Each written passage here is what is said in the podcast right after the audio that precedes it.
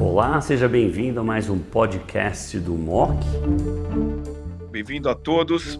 Nós estamos aqui em mais uma sessão do MOC ASCO 2023, falando sobre câncer de próstata, com o Dr. Daniel Vargas, que se formou na Beneficência Portuguesa e hoje é médico da clínica Oncoclínicas de Brasília.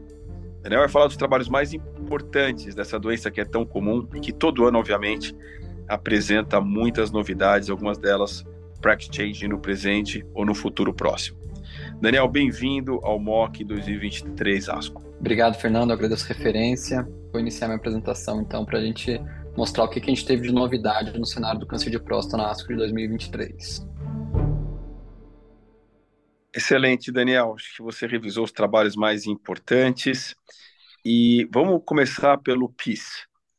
O PIS, ele, diferente do Stampede e do estudo HORAD, que mostram um ganho de sobrevida para a população de baixo volume, nesse estudo ele não mostrou isso, mas mostrou uma vantagem absurda de sobrevida livre de progressão, menos complicações locais, mais tempo para a doença resistente à castração.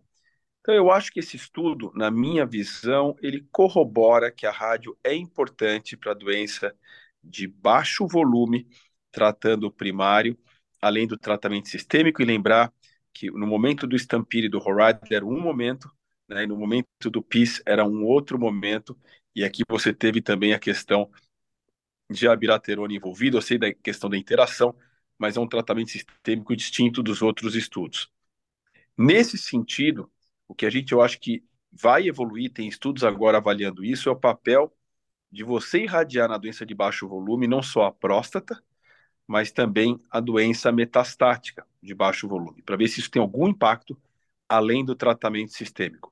Então, eu acho que o PIS ele corrobora dados, não de sobrevida, mas de todo o resto do grupo do Stampede e do Horide, doença de baixo volume com até quatro metástases. Você concorda com isso ou alguma coisa mudou a partir desses resultados do PIS? Não, acho que sem sombra de dúvida, Fernando, acho que só corrobora o que a gente já fazia na prática, né? Apesar de quando foi apresentado, foram apresentados os dados, seja do Stampede ou do HORAD, a gente já estava utilizando na prática clínica um tratamento é, sistêmico mais intensificado, a gente acabou incorporando a radioterapia do tumor primário pelo benefício que a gente tinha, um benefício absoluto de 7% em três anos é, na sobrevida global desses pacientes com doença de baixo volume, mas a gente não tinha até então a informação de que se a gente intensificasse o tratamento sistêmico, o benefício ainda existiria.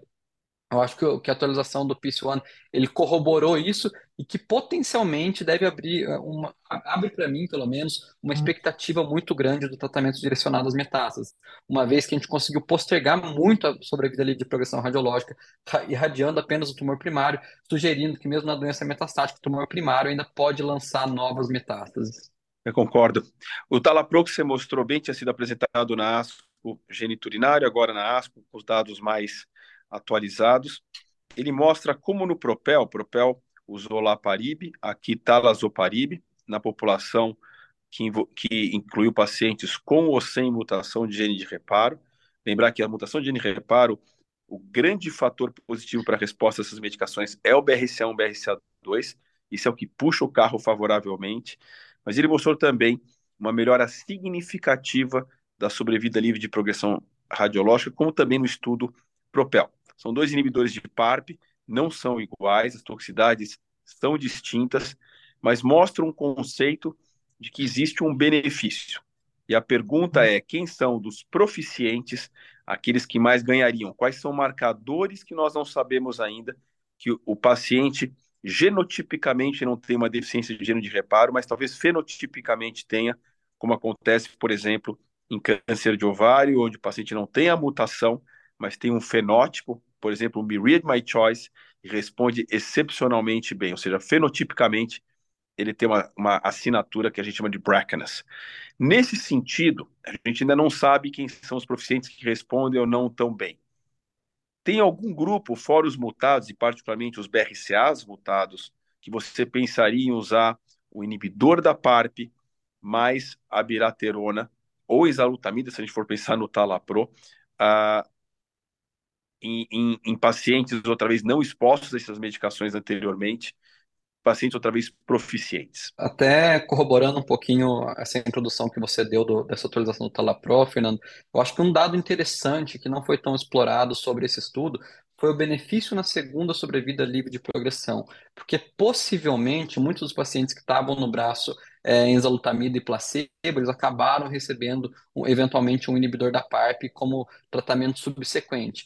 Então, talvez seja um sinal para a gente de que realmente o sinergismo das duas drogas combinadas nessa população subselecionada seja mais interessante do que a gente dar as drogas de maneira sequencial, uma vez que a gente tem esse benefício na segunda sobrevida livre de progressão. E agora, respondendo a sua pergunta sobre algum subgrupo de paciente não BRCA que eu recomendaria eventualmente, que eu acho que teria um benefício da, da, da associação do inibidor da PARP com um, um novo agente hormonal, eu acredito que aqueles pacientes com doença menos é, diferenciada, aqueles critérios mesmo que a gente utilizava, os critérios da Ana Parício para indiferenciação, que eventualmente poderiam se beneficiar de uma quimioterapia de, é, baseada em platina associada a, a, a, um taxano, esses são os mesmos pacientes que eventualmente eles poderiam, ao meu ver, se beneficiar também da utilização do inibidor da PARP nesse cenário, mesmo não apresentando alguma mutação. Possivelmente eles têm esse fenótipo BRCA, mas a gente ainda carece de um biomarcador, como você mesmo falou, no cenário do câncer de ovário, isso é muito mais explorado pela assinatura da deficiência de recombinação homóloga, não apenas a, a, a deficiência dos genes BRCA, mas que esses pacientes, ao meu ver, eles eventualmente poderiam se beneficiar pacientes com metástases viscerais, DHL alto, pacientes com metástases ósseas líticas. Eu acho que todas essas características de mais alto risco me preocupam e creio que esses pacientes eventualmente poderiam ser elegíveis a esse tratamento. Perfeito. E só o último comentário, o Lutécio, obviamente, ele deve chegar no Brasil ah, nos próximos 6 a 12 meses, o Lutécio PSMA. E como é um mecanismo de ação distinto ao radiofármaco, eu não tenho dúvida que os futuros estudos, e esse foi um estudo preliminar, obviamente, da PARP mais Lutécio, com respostas fantásticas, mas é um estudo pequeno. Eu não tenho dúvida que os estudos agora vão avaliar a combinação de Lutécio PSMA e também vão avaliar a introdução dele em momentos mais precoces da doença. Excelente. Eu queria agradecer você, Daniel, pela excepcional apresentação dos trabalhos e que venham cada vez trabalhos melhores e mais impactantes uh, para o ASCO do ano que vem, 2024. Excelente, Fernando. Agradeço o convite de toda a equipe do MOC e me coloco sempre à disposição.